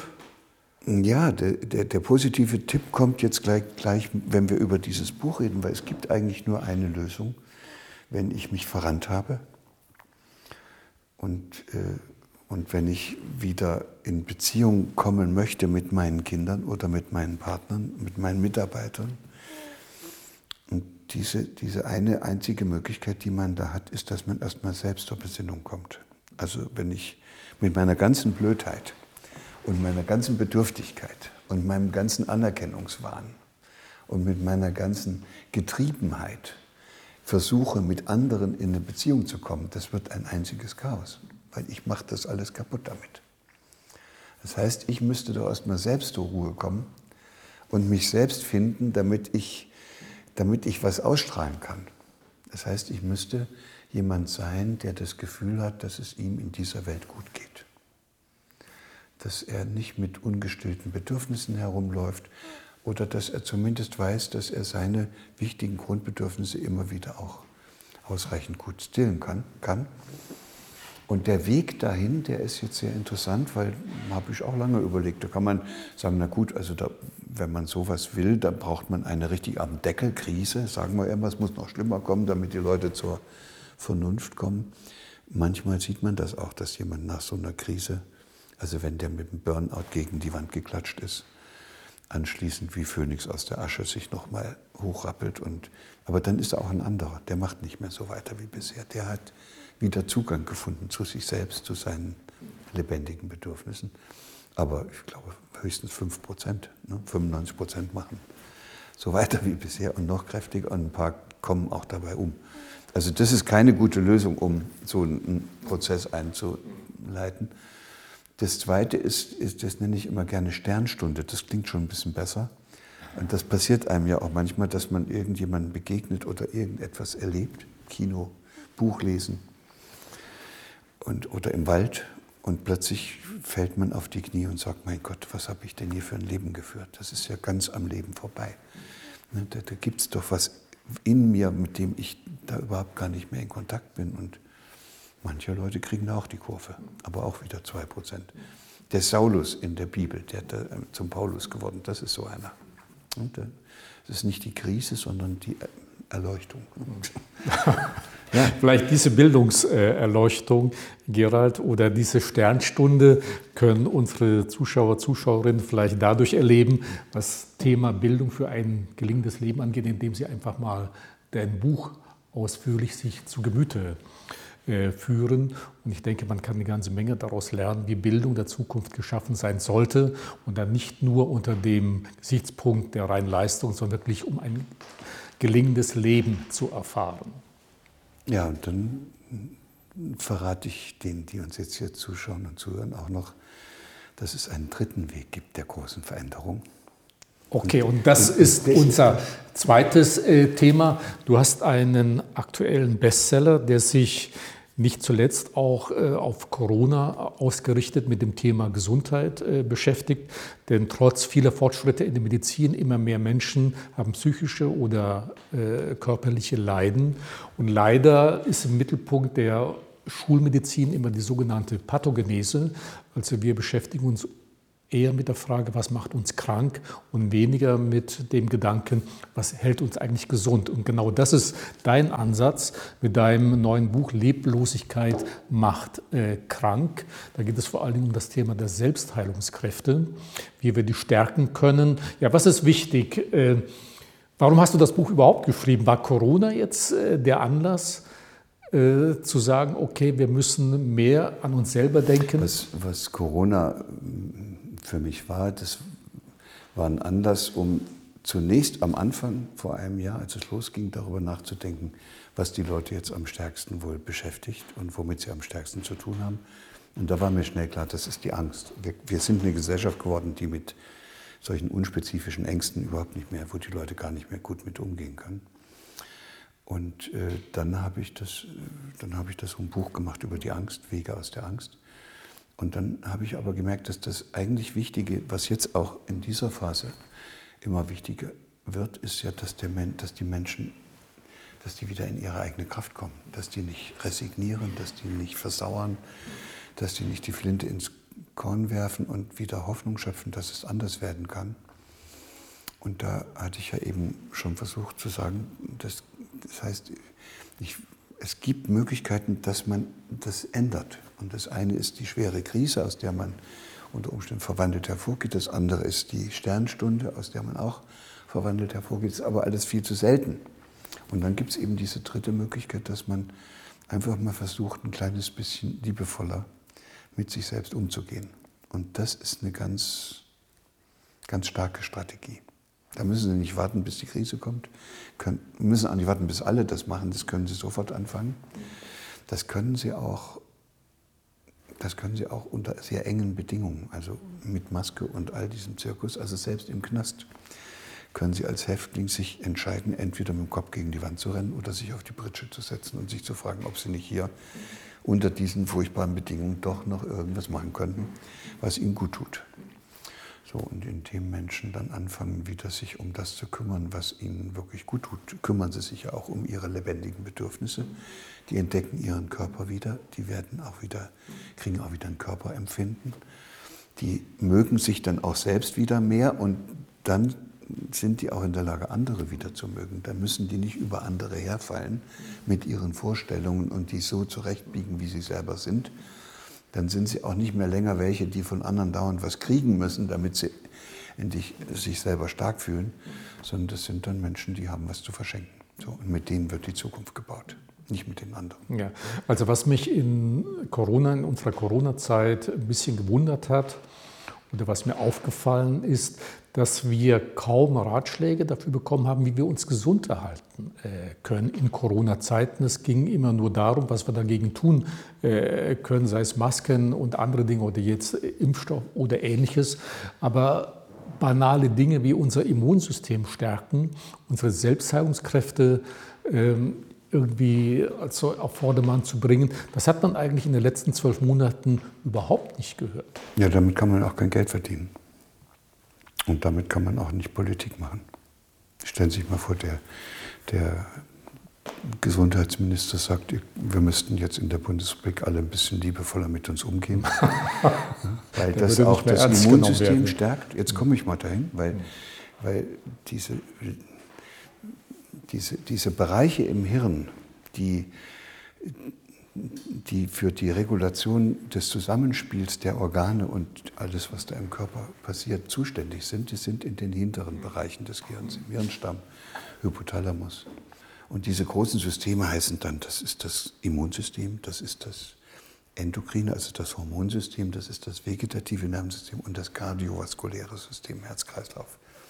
Und diese Systeme müssen natürlich optimal arbeiten. Und die sorgen normalerweise dafür, dass alle Prozesse im Körper, die da ablaufen, aufeinander abgestimmt und so verlaufen, dass man gesund bleibt. Und in dem Augenblick, wo ich äh, im Hirn so viel Durcheinander habe, weil ich Probleme habe, weil ich ungestillte Bedürfnisse habe, weil ich wie ein Getriebener äh, umherhetze oder weil ich wie im Hamsterrad nur noch versuche durchzuhalten, da kommen diese Bereiche im Hirn durcheinander, die eigentlich für die Regulation des Körpers und damit auch für die Selbstheilung zuständig sind. Und dann bricht das Immunsystem zusammen, dann ist das vegetative Nervensystem mit der Balance zwischen Sympathikus und Parasympathikus gestört. Und dann hat man Herz-Kreislauf-Probleme und dann hat man auch noch hormonelle Schwierigkeiten und dann ist es eigentlich aus und dann hat man verloren.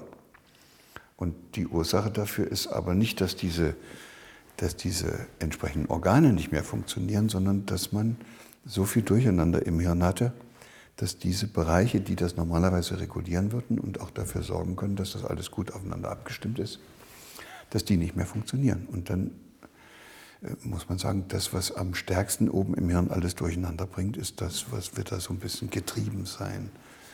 Irgendwie das noch fertig kriegen wollen, noch äh, mit bestimmten Vorstellungen herumlaufen, worauf es ankommt.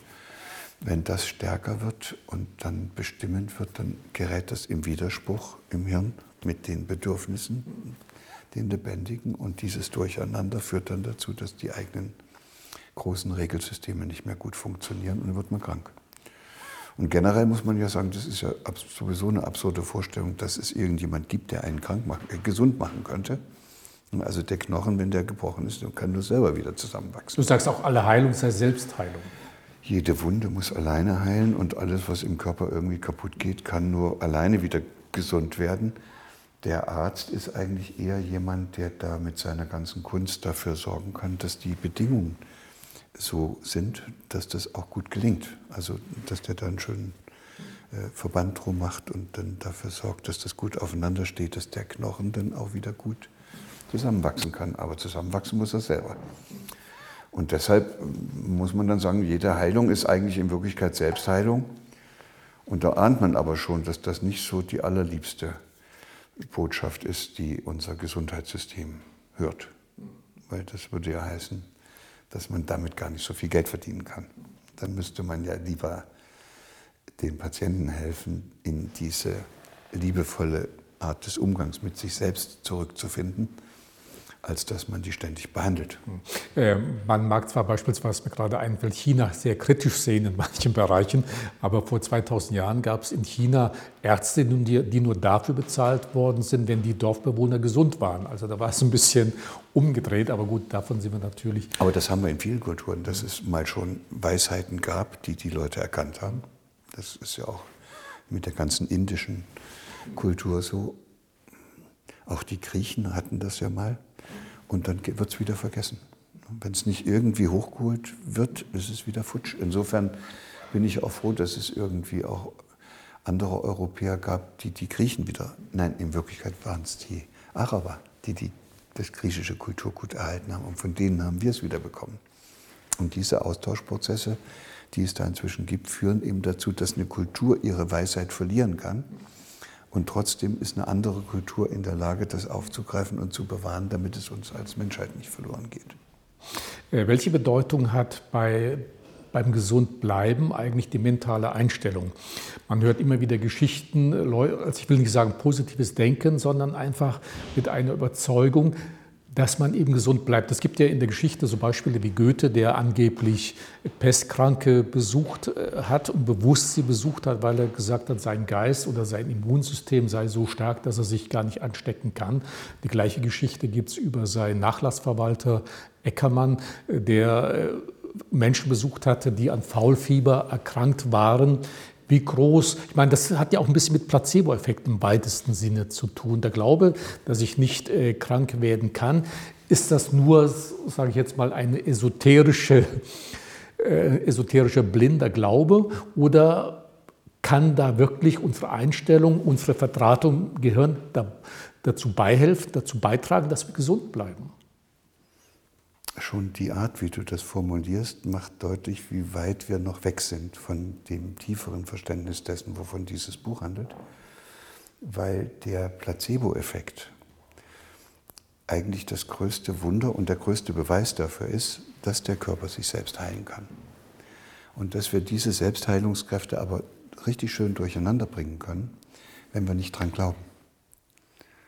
So, das heißt, wenn ich davon überzeugt bin, dass mir diese Pille hilft, obwohl da nur Mehl drin ist, und wenn die Pharma-Leute das auch noch schön golden angepinselt haben und sie dann nicht nur 3 Euro kostet, sondern 300, dann ist die Chance, dass ich diese Pille nehme und ich auf diese Weise in meinem Hirn einen Zustand erzeuge, wo auf einmal alles passt, weil ich finde das so toll, dass ich diese Pille gekriegt habe, dass dann auch die Selbstheilungskräfte des eigenen Körpers volle Kanne aktiviert werden.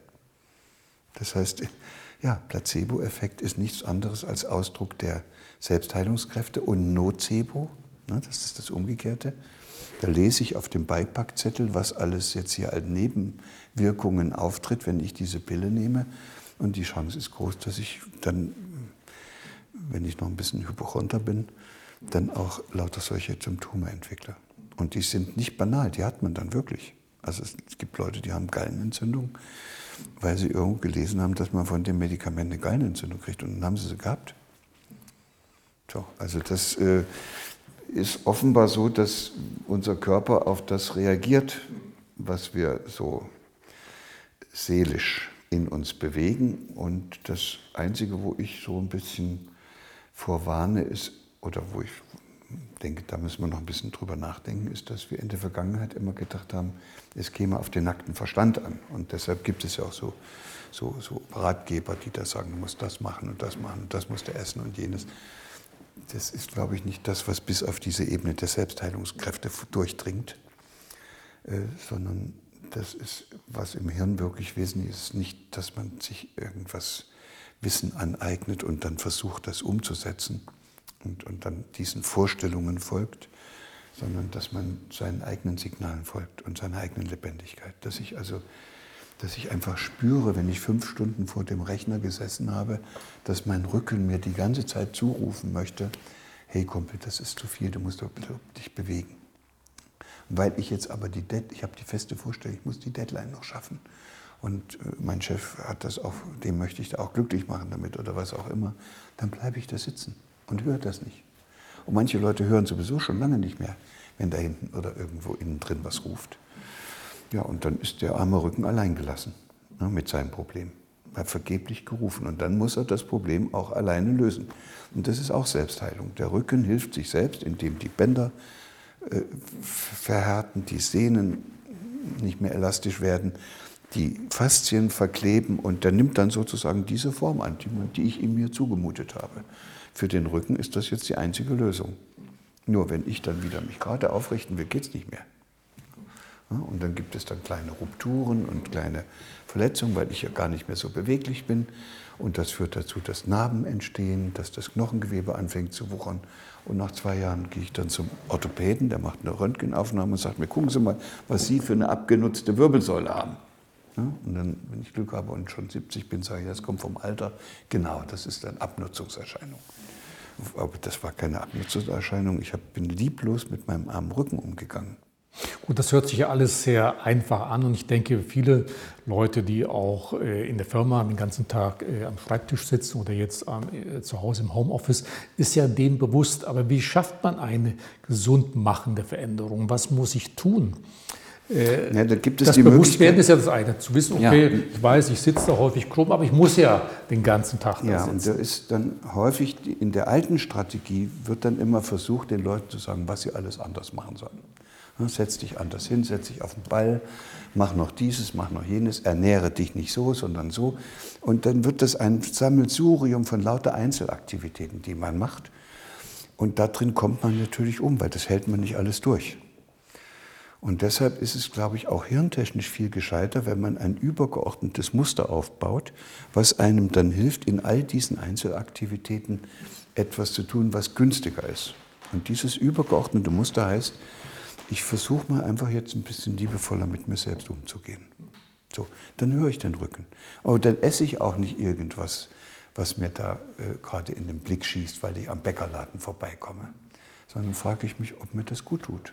Ich esse auch nicht mehr an Orten, die mir nicht mehr gut tun, auch nicht mehr mit Leuten, die mir nicht gut tun. Und vor allen Dingen auch nicht mehr mit einem schlechten Gewissen. Und ich laufe auch nicht mehr mit Klamotten rum, wo ich ein schlechtes Gewissen habe, weil die zwar so schön billig gewesen sind, ich aber weiß, wo die hergestellt worden sind. Und, und abends mache ich auch nicht, äh, das, das, tue ich mir dann auch nicht mehr an, dass ich mir immer so ein Krimi angucke, wo ich weiß, ich kann davon nicht schlafen. Und die 25. oder jetzt muss man inzwischen schon sagen, 2500. Corona-Diskussion brauche ich auch nicht. Abschalten mache ich nicht. Fällt mir Gut, nicht. aber ich kann mich ja nicht aus dem Leben zurückziehen und zu sagen, okay, ich will mit allen Negativen nichts mehr zu tun haben. Das nicht allen Negativen, nur, nur mit dem, was dir nicht gut tut. Ja, und dann gibt es bestimmte Dinge, das kannst du nicht abschalten. Das ist so wie im Knast. Ja? Du kannst dir nicht ändern, dass du da jetzt eingesperrt bist. Und dann machst du das eben so, wie es da kommt einer, schließt auf, du darfst dann dreimal im Garten rumlaufen. Aber selbst dort hast du noch die Möglichkeit, dich an der Luft zu freuen oder dich darüber zu ärgern, dass du da nur so eine kurze Zeit hast. Also du kannst es immer. Du kannst dich fragen, wie drehe ich die Situation so, dass es mir gut tut. Und das es geht ja nicht um irgendwas Nebensächliches, es geht ja darum, dass du das Gefühl bekommst, dass du wieder Herr im eigenen Haus bist, dass du wieder der Gestalter deines eigenen Lebens bist und dass du dich wieder mit, deine, mit deiner eigenen Lebendigkeit, mit deiner Sinnlichkeit, mit deiner Erotik, mit deiner Lebensfreude verbindest. So, und und das kannst du doch machen, da ist doch nichts dagegen zu sagen. Und man kann auch sagen, okay, wenn ich es jetzt an der Arbeit nicht kann, wobei stimmt gar nicht so richtig, weil du kannst schon auch noch an der Arbeit das eine oder andere machen, was dir gut täte. Aber dann machst du es wenigstens zu Hause. Also es, es zwingt keinen Mensch, niemand kann durch einen anderen Menschen gezwungen werden, sich das Leben zu versauen. Das gut, muss er das immer ist, selber gut, Das ist wie mit dem Abnehmen, dem einen fällt es leichter, dem anderen äh, etwas äh, schwieriger. Also ja. Selbstdisziplin ist ja da sehr gefragt. Ja, aber Denn die Erkenntnis ne, alleine reicht nee, ja nicht aus. Nee, das ist nur dann gefragt, wenn du dich nur aufs Abnehmen konzentrierst. Wenn du einfach sagst, ich möchte versuchen, liebevoller mit mir umzugehen, dann ist das Abnehmen ein Nebeneffekt, weil du natürlich nicht mehr so viel isst. Weil das tut dir ja nicht gut. Das spürst du ja. Das heißt, solange du deine ganzen täglichen Aktivitäten in lauter Einzelteile zerlegst, da musst du dir bei jedem Einzelteil Mühe geben. Wenn du das aber alles unter dem Dach versammelst, ich versuche mal in jeder Situation liebevoll mit mir umzugehen, da brauchst du dir nicht bei jedem Ding Mühe zu geben. Du brauchst auch nicht alles einzeln zu üben. Du musst dich nur entschließen, einmal. Ich, ab jetzt mache ich nichts mehr, was mir nicht gut tut. Und dass es bestimmte Zwänge gibt, Notwendigkeiten, wo ich nicht raus kann, ist okay, arbeite ich ab, aber nicht so, dass ich mich darüber ärgere. Hm. Mache ich, erledigt, aus. Müsste ich dann eigentlich nicht ein bisschen egoistischer denken, um zu sagen, okay, ich muss ja erstmal mit mir selber liebevoller umgehen? Denn äh, wenn ich nicht mit anderen liebe, wenn ich nicht mit mir liebevoll umgehen kann, kann ich es auch nicht mit anderen. Also zunächst mal sich ein bisschen auf sich konzentrieren. Was möchte ich? Was ist mein Ziel, um es mal so äh, sehr einfach zu formulieren? Und wenn mir das gelingt, kann ich das ja auch in mein Umfeld, in meine Familie übertragen. Ja, es ist aber nur eigenartig, dass wir uns das überhaupt fragen müssen. Weil das ist doch selbstverständlich, dass ich zu niemandem nett sein kann, wenn ich nicht zu mir Ja gut, aber meistens erzählt man ja, das ja anderen, es, du machen müsstest. Ja, es wäre interessant, uns zu fragen, warum kommen wir denn überhaupt auf so eine Idee?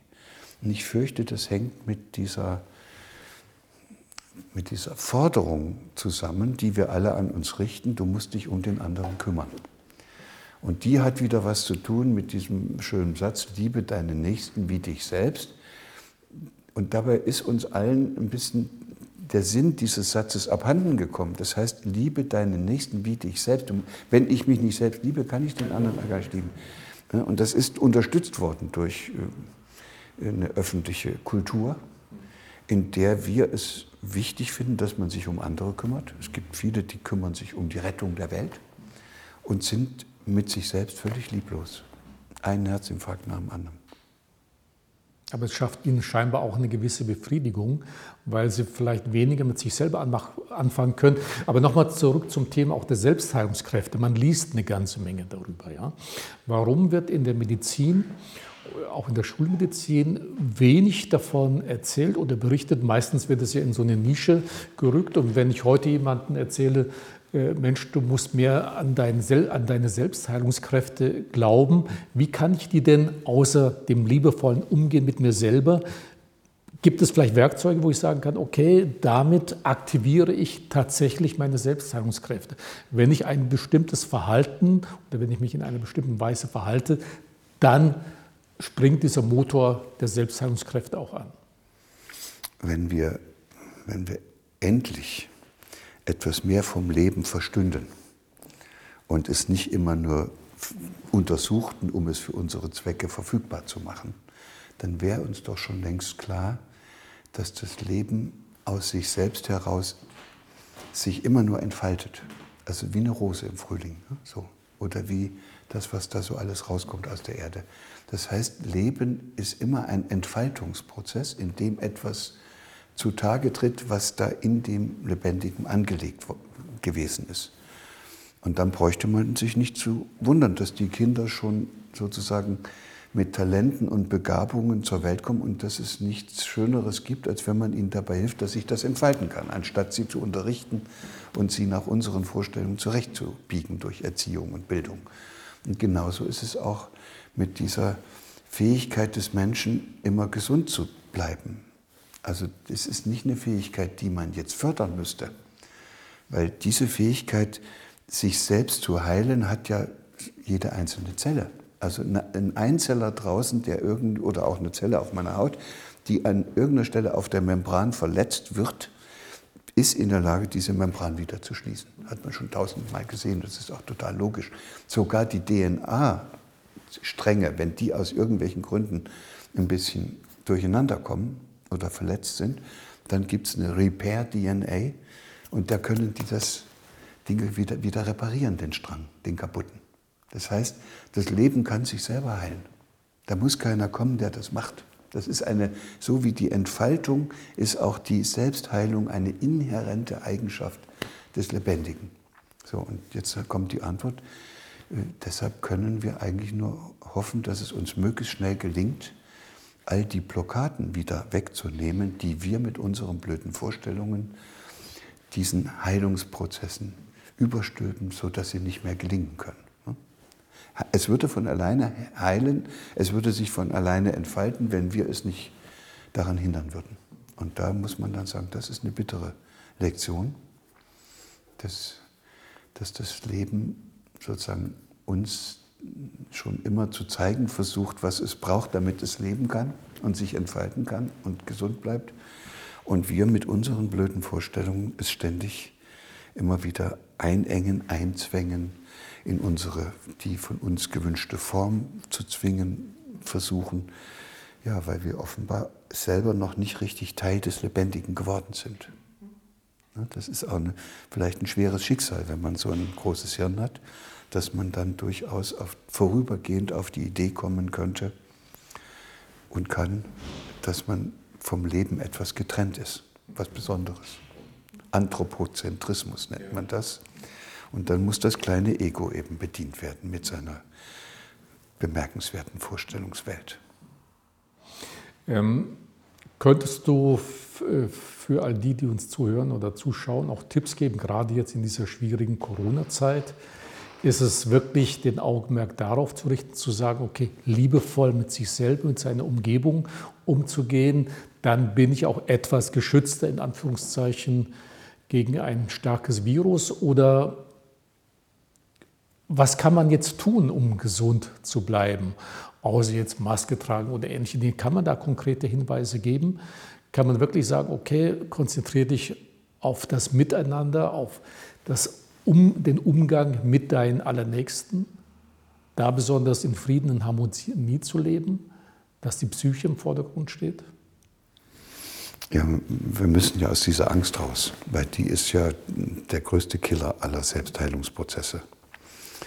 Und aus der Angst kommt man eigentlich ja nur raus, indem man in seine eigene Kraft zurückfindet.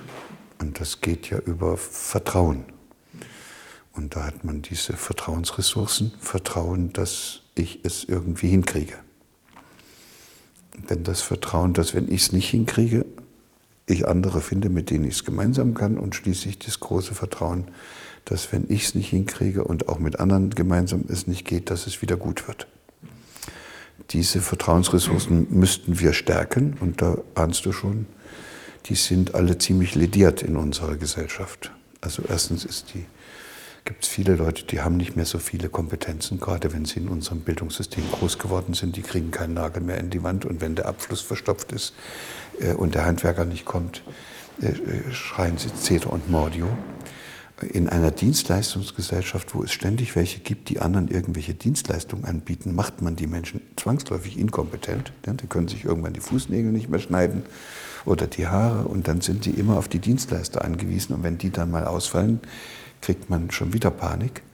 In einer Gesellschaft, wo es letztlich immer um Leistung und Wettbewerb geht, zerbrechen zwangsläufig die sozialen Vertrauenssysteme. Da hat man am Ende Menschen, wo man fragt, hast du nicht irgendjemanden, den du fragen kannst, der, der dir hilft? Und dann sagen die, nee, ich habe hab niemanden mehr.